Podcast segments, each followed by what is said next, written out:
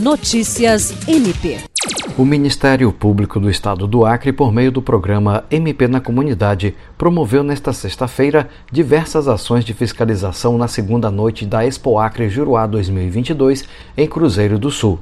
Os promotores de justiça Dayan Moreira e Iverson Bueno coordenam as ações juntamente com as equipes técnicas. No local, o MPAC acompanhou as condições de segurança para acesso ao parque, arguindo quanto à solicitação de apresentação da carteira de vacinação para Covid-19 e detectores de metais.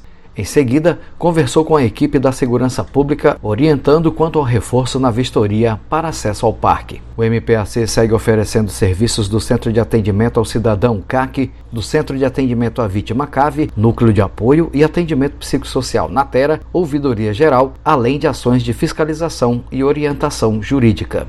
Jean Oliveira, para a Agência de Notícias do Ministério Público do Estado do Acre.